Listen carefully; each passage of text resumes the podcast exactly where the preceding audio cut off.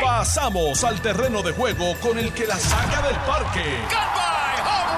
Le estás dando play al podcast de Noti 1630. Pelota dura con Ferdinand Pérez. Bueno, mis amigos, ¿qué tal? Saludos cordiales, bienvenidos a Jugando Pelota Dura.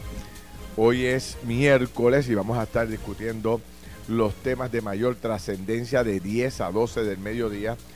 Por aquí, por Noti 1630, la número uno fiscalizando en Puerto Rico. Y hoy estamos de pláceme porque estamos en Cagua y estamos nada más y nada menos que en Adriel eh, Toyota, Nissan y Kia, pero estamos acá en el de Nissan, hoy aquí en Cagua. Y la, pues, la verdad que estamos impresionados con el tipo de dealer que se ha construido aquí en, en Cagua. Eh, Nissan es espectacular, grandísimo. Están, estamos inaugurando los Chilecomas. Estamos inaugurando este grandioso dealer. Y eh, queremos felicitar a toda la estructura gerencial de esta compañía, que yo creo que, bueno, no, no hay un dealer como este en Puerto Rico que yo recuerde a este nivel, por lo menos Nissan es realmente eh, extraordinario.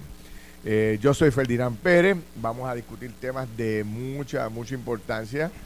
Eh, vamos a hablar de esta, este anuncio que hizo Zaragoza en el día de ayer con todo ese equipo de trabajo.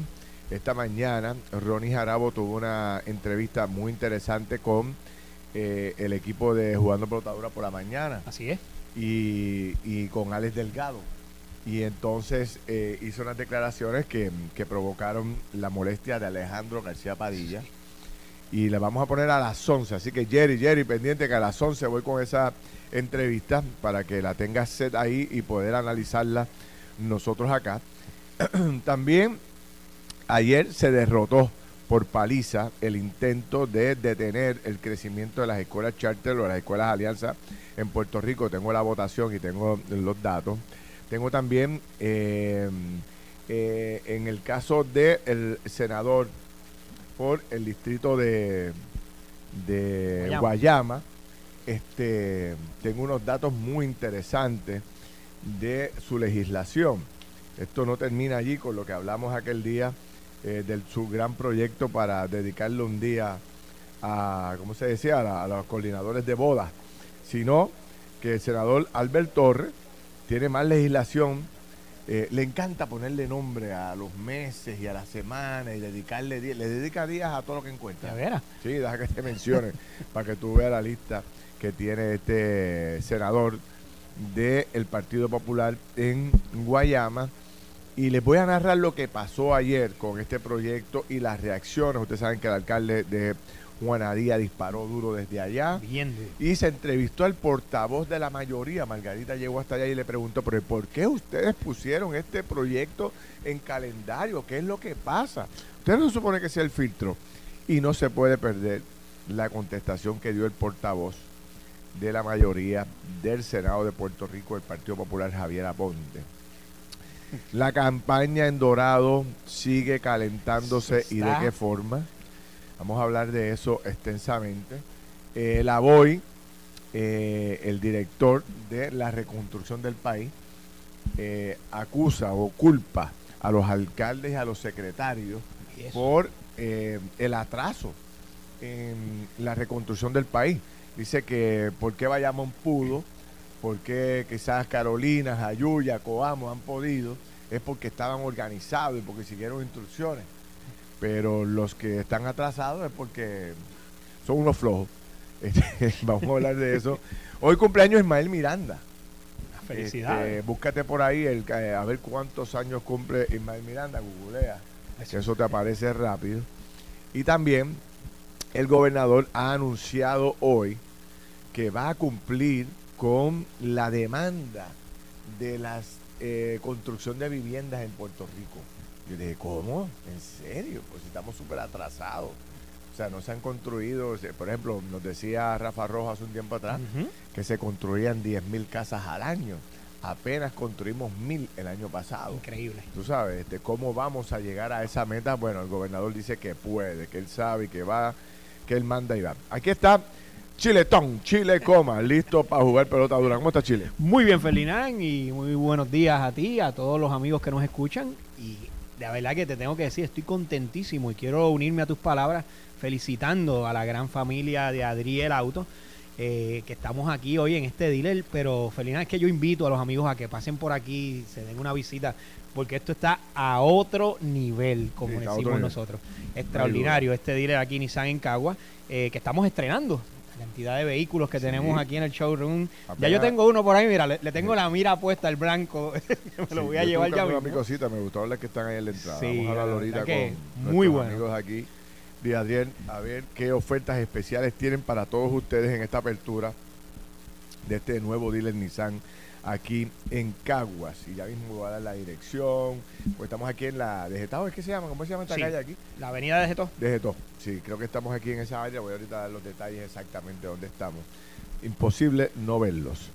Bueno, eh, como te dije, a las 12, vamos a, a las 11, vamos a hablar de estas declaraciones que hace Ronnie Jarabo, que, bueno, pues que jamaquean el palo Ah, ¿Tú las escuchaste? Yo las escuché y pues, obviamente... Sí. Yo tengo un montón de pedidos aquí de gente que me dice que las repita porque estuvieron eh, muy fuertes de forma contundente. Ustedes saben que Ronnie regresó ayer a la sede del PPD después que lo habían votado. Sí. Pues eso quedó en, el aire, no pasó nada. Y bueno. Es pues, parte de la alegación que él hace también. Y, y, trae el tema de que fue, le han dejado en el limbo prácticamente la reclamación que hizo de Mira, déjame terminar la historia para poder moverme. La, terminar la historia de Albert Torres, el senador de Guayama, que la gente pues eh, no puede creer todo lo que ha ocurrido. Eh, ayer, bueno, pues estuvimos destacando el proyecto que de ley que él radicó, el 389, para declarar el 23 de marzo como eh, de marzo de cada año como el día del coordinador profesional de la industria de bodas, eventos y protocolos. Ya eso pues murió fue, en el Senado. Fue derrotado. Ayer lo retiraron. Así es. Él mismo pidió que se mandara a comisión. Este, y entonces eh, allí los muchachos en la oficina decidieron dar hacer un briefing un poco de a qué se dedica el senador allí. O sea, si esta es la única medida o el hombre le encanta ponerle, dedicarle fechas a cuántas cosas hay. entonces, mira, entonces dice aquí, por ejemplo, eh, tiene un proyecto que es el proyecto del Senado 0872 del 2023, eh, para declarar el primer domingo del mes de mayo de cada año como el Día Nacional del Mundillo puertorriqueño. Es un tejido. Es un tejido ahí particular, pues, chévere, tú sabes, pero... Día del Mundillo. Día del Mundillo. Este, tiene otro por aquí, que es para declarar el mes de septiembre de cada año como el mes de la Lotería Tradicional de Puerto Rico. La, chévere, la suerte te está buscando. La suerte, te está buscando. Eso está bueno, sí, sí. Este, tiene otro más. Mira, dice, este es el proyecto del Senado 1295 eh, para declarar el segundo viernes de cada mar, de, marzo. El segundo viernes de marzo. Y él le pone fechas específicas. segundo viernes. interesante eso. Para declarar el segundo viernes de marzo de cada año como el día del logro de la cosecha del café. Ajá. Y por ahí tú sigues este, buscando. La está larga. No, no, no, pues te digo, todo el mundo aquí. Eh, dice también en el proyecto del Senado 0820 del 22, dice para enmendar la sección 2 de la ley número 14. Esto es una ley, esto es una ley, para enmendar otra ley. Proyecto de ley para enmendar otra ley para enmendar la sección 2 de la ley número 141 del 20 de julio del 79, según enmendada, con el fin de instituir el Día del Facilitador Docente. Y por ahí, el cante del hombre, eh, vamos a tener que hacer un calendario nuevo, añadirle como 50 días más para que el hombre pueda terminar con todas sus iniciativas. Y eso son, no voy a leerlas todas porque... tengo una lista aquí. O sea, tengo un montón más aquí, pero y entonces me dieron de, en el, este es en, términos generales, él preside también la Comisión de Agricultura y me dan otro montón de fechas, eh, el día del leñame, el día del aguacate, y tú sabes. pero, pues, chicos, eh, a eso es que se dedica el senador Albert Torres. Ayer pasó algo muy interesante. Margarita llegó hasta el hemiciclo, hasta, la, hasta el Senado de Puerto Rico. Oye, qué entrevista.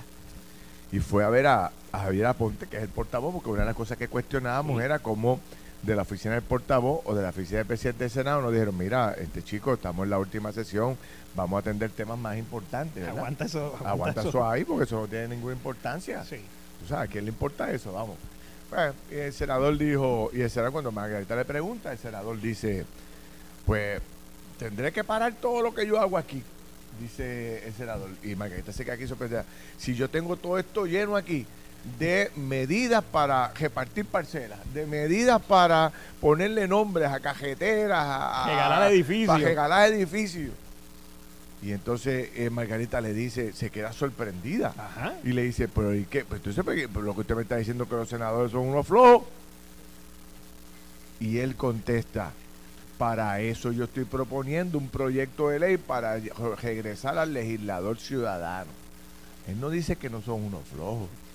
Él no dice, él no defiende a nadie. Él dice, para eso que estoy radicando el proyecto de ley, para, para traer la la ciudadana, porque aquí lo que hay es un free for all. Básicamente es lo que contesta el presidente de la Comisión de Reglas y Calendario, portavoz de la mayoría, que tiene un poder brutal. Ese es el segundo, el se- quizás es el senador que tiene más poder luego del presidente del Senado en ese Senado de Puerto Rico. No solamente preside la comisión de, es el portavoz, ¿verdad? Pero re- preside la comisión de reglas y calendario, que es quien se encarga, Ferdinand, de formar diariamente los calendarios que van a bajar a votación ante el Senado. Y es la persona que filtra y tiene que tiene la obligación de filtrar cada uno de esos proyectos y asegurarse que los senadores tengan ante sí para votación los informes, la documentación y todo lo necesario para tener una decisión de su voto ordenada.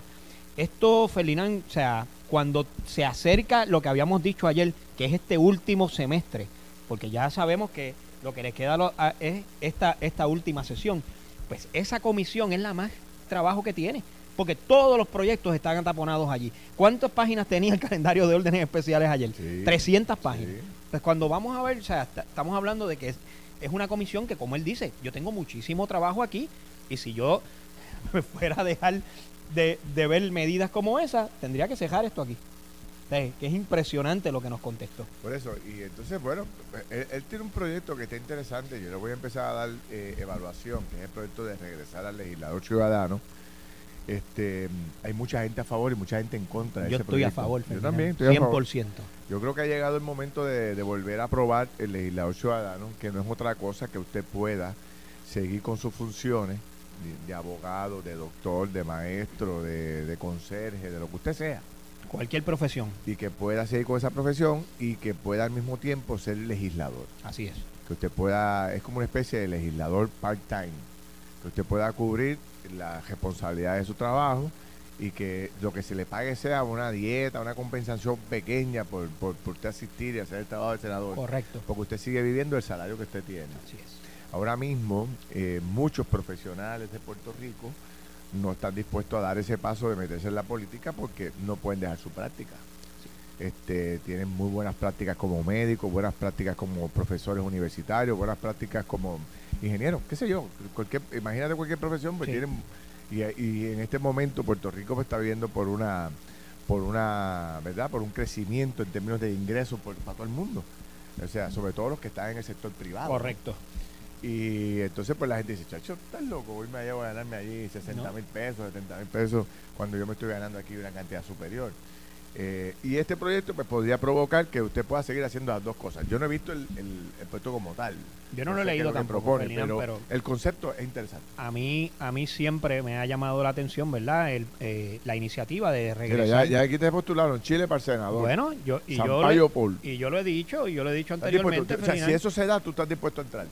yo hoy te, te pudiera decir que sí. Ah, mira eso, Y- qué interesante. Y, te voy a decir la razón, y esto es sencillo, Ferdinand. Tú acabas de dar la línea por la que muchos profesionales se abstienen de entrar a la política. Y es que no quieren dejar sus profesiones porque tienen responsabilidades con su familia, tienen responsabilidades eh, económicas que los mantienen atados a mantener un trabajo. Y obviamente sabemos que cuando usted es legislador a tiempo completo tiene que abandonar todo lo demás. Y hemos visto muchísimos casos de esto, de personas que luego que entran a la legislatura dicen, mira, es que no me da, la paga no es suficiente. Ah, bueno, pues si usted regresa al, legislador eh, ciudadano, que es un legislador que como muy bien tú decías, es casi part-time, no solamente puedes continuar haciendo tus funciones en el trabajo en el que te desempeñas, cualquiera que sea, sino que también puedes estar allí aportando a tu país en tu conocimiento.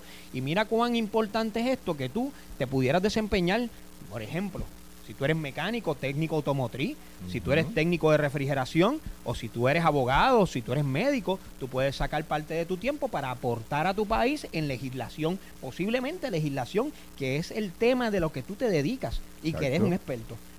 Y eso le hace falta a Puerto Rico ahora mismo, desde mi punto de vista. Podríamos, podríamos, este, podríamos lograr que entrara al juego gente muy interesante, gente yo estoy seguro que sí. Por ejemplo, tú eres un caso, tú eres, tú eres un ejemplo, mejor dicho. O sea, tú eres un profesional de primera, eh, te dedicas, tienes mucho éxito en todo lo que estás haciendo. Dejarlo todo para irte a la legislatura es casi imposible. Casi imposible. O sea, tú tienes familia, tienes responsabilidades, ¿no? Igual que las tengo yo. Quizás si se te da una oportunidad que tú puedas seguir con tu práctica e ir a servir a Puerto Rico y, aportarle tus conocimientos. Así es. Pues sería interesante, interesante verlo. Así que vamos, vamos a, vamos a analizarlo Ahora que acaba de llegar ahí el doctor Mercader. Hace entrada, don ¿ah? Carlos Mercader. El hombre, ¿ah? el hombre clave. El hombre más parecido a Héctor Lavoe. Sí. ¿ah? No hay forma, pero el hombre lo intenta. Ahí todos los Estás escuchando el podcast de Pelota Dura, en Noti1 con Ferdinand Pérez. ¿Qué el popular cuando ve ambos equipos? Bueno, yo estoy seguro. A muchos de ustedes, ¿no? Eh, sí, yo, para, abonar muy brevemente a lo, que ha dicho Idalia, eh, Juan Zaragoza es una persona conocida por su capacidad con los números y por su talento gerencial o administrativo. Pero él nos ha dicho desde el primer día es que la gerencia solo es en función de un servicio, de lograr algunas cosas. Y la realidad es que el país lo que necesita es un Puerto Rico viable, que las cosas no es que se hagan, es que funcione. Sí, sí. Y parece que en Puerto Rico muy pocas cosas funcionan, ¿verdad?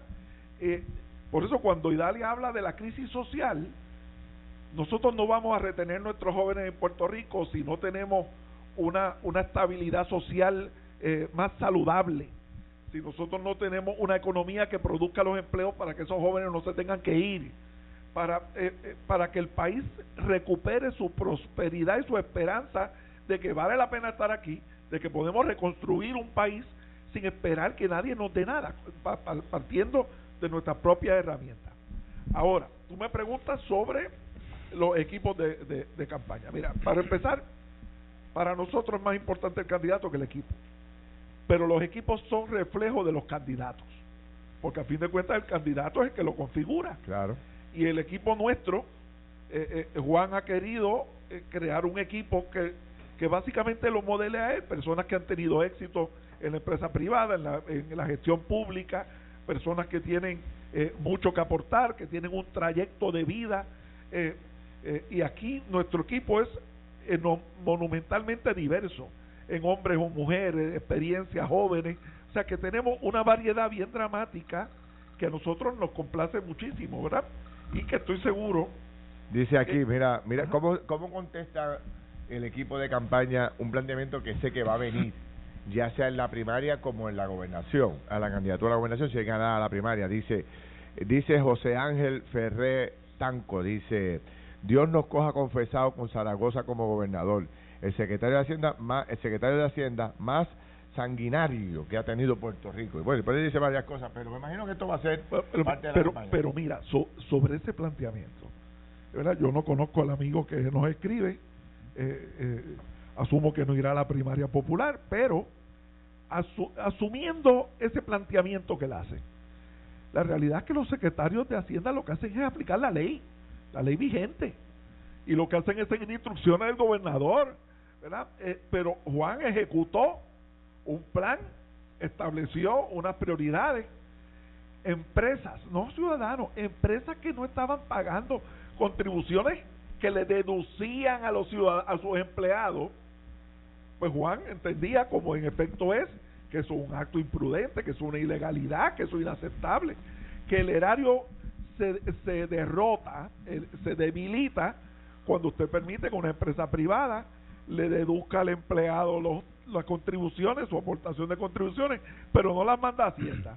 Pero Juan Zaragoza fue el primer secretario que se puso los, pantalones en su sitio y dijo, vamos a acabar con esto, porque esto es una ilegalidad y hay que hacer cumplir la ley. Don Charlie, ¿cuál es la diferencia, cuál es la diferencia mayor entre Jesús Manuel y Juan Zaragoza? ¿Cuál es la diferencia? Bueno, yo, yo ¿por, qué Juan Zaragoza es el mejor candidato? yo, yo creo que hay un, asunto claro de trayecto, eh, de trayecto de vida. Yo eh, en los primeros días de la campaña yo escuchaba a Jesús Manuel planteando que él tenía una historia de vida que venía desde la humildad más eh, extrema y que se había superado para llegar a, a Fortaleza, ser ayudante del gobernador García Padilla.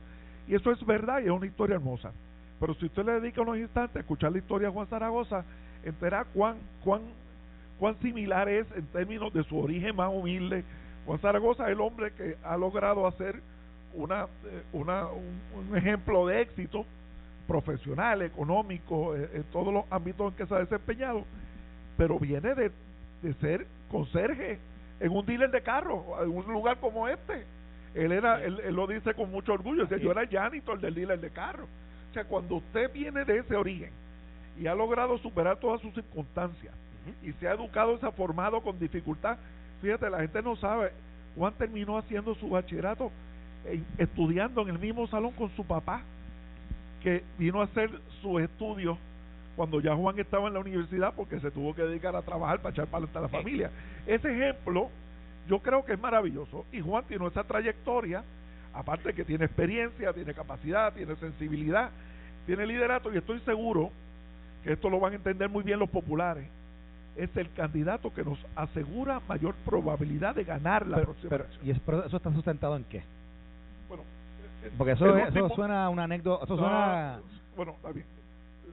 Me asumo que te refieres a la segunda parte de mi contestación. lo, que, lo, que, usted acaba de decir. Porque toda la otra más probabilidad, más probabilidad. No, no, eso es un asunto encuestado. Nosotros, ah, usted tiene encuesta ya. Sí, sí, Juan Zaragoza, antes de lanzarse hizo la encuesta y nuestra encuesta revela con profundísima claridad que de los dos candidatos del Partido Popular el que tiene más probabilidad de éxito en la elección general es Juan Zaragoza. Una última pregunta, una última pregunta. Carlos, ¿Cuál es la diferencia de, de visión del Estado Libre Asociado entre Juan Zaragoza y Jesús Manuel?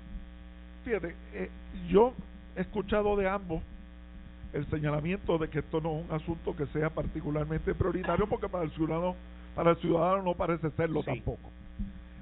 Ahora, los asuntos de estatus Juan los vea en virtud de un problema de desarrollo económico, en la medida en la medida en que eso sea algún tipo de obstáculo, problema, complicación al crecimiento económico, pues habrá que atender algunos de estos asuntos. Claro. Pero como, eh, eh, como lo que nos preguntan básicamente cuáles son nuestras prioridades, Juan en esto ha sido claro, es la agenda social, es hacer un país viable y es darnos un buen gobierno. Nunca ah. habíamos tenido los fondos que tenemos ahora de gobierno.